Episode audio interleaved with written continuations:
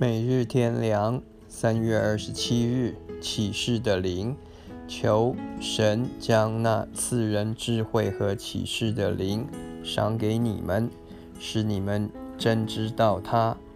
以佛所书第一章十七节，没有真理的知识是可怜的，好像一个住在与世隔绝的穷乡，对于外间的一切一无所知。但只有知识，也不过如同一个闭门读书的人一样，没有实际的体验，许多事还不是很清楚。属灵属天的事物更是如此，是头脑知识所不能理解的，所以没有能力和实际。许多信徒虽然信主多年，但对神依然不够认识。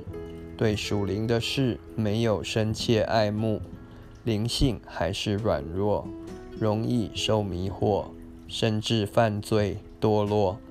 因此，有一个很大的需要，就是要得到赐人智慧和启示的灵，使人能真知道神。这是由于圣灵可以照明人心里的眼睛，并给予属天的启示。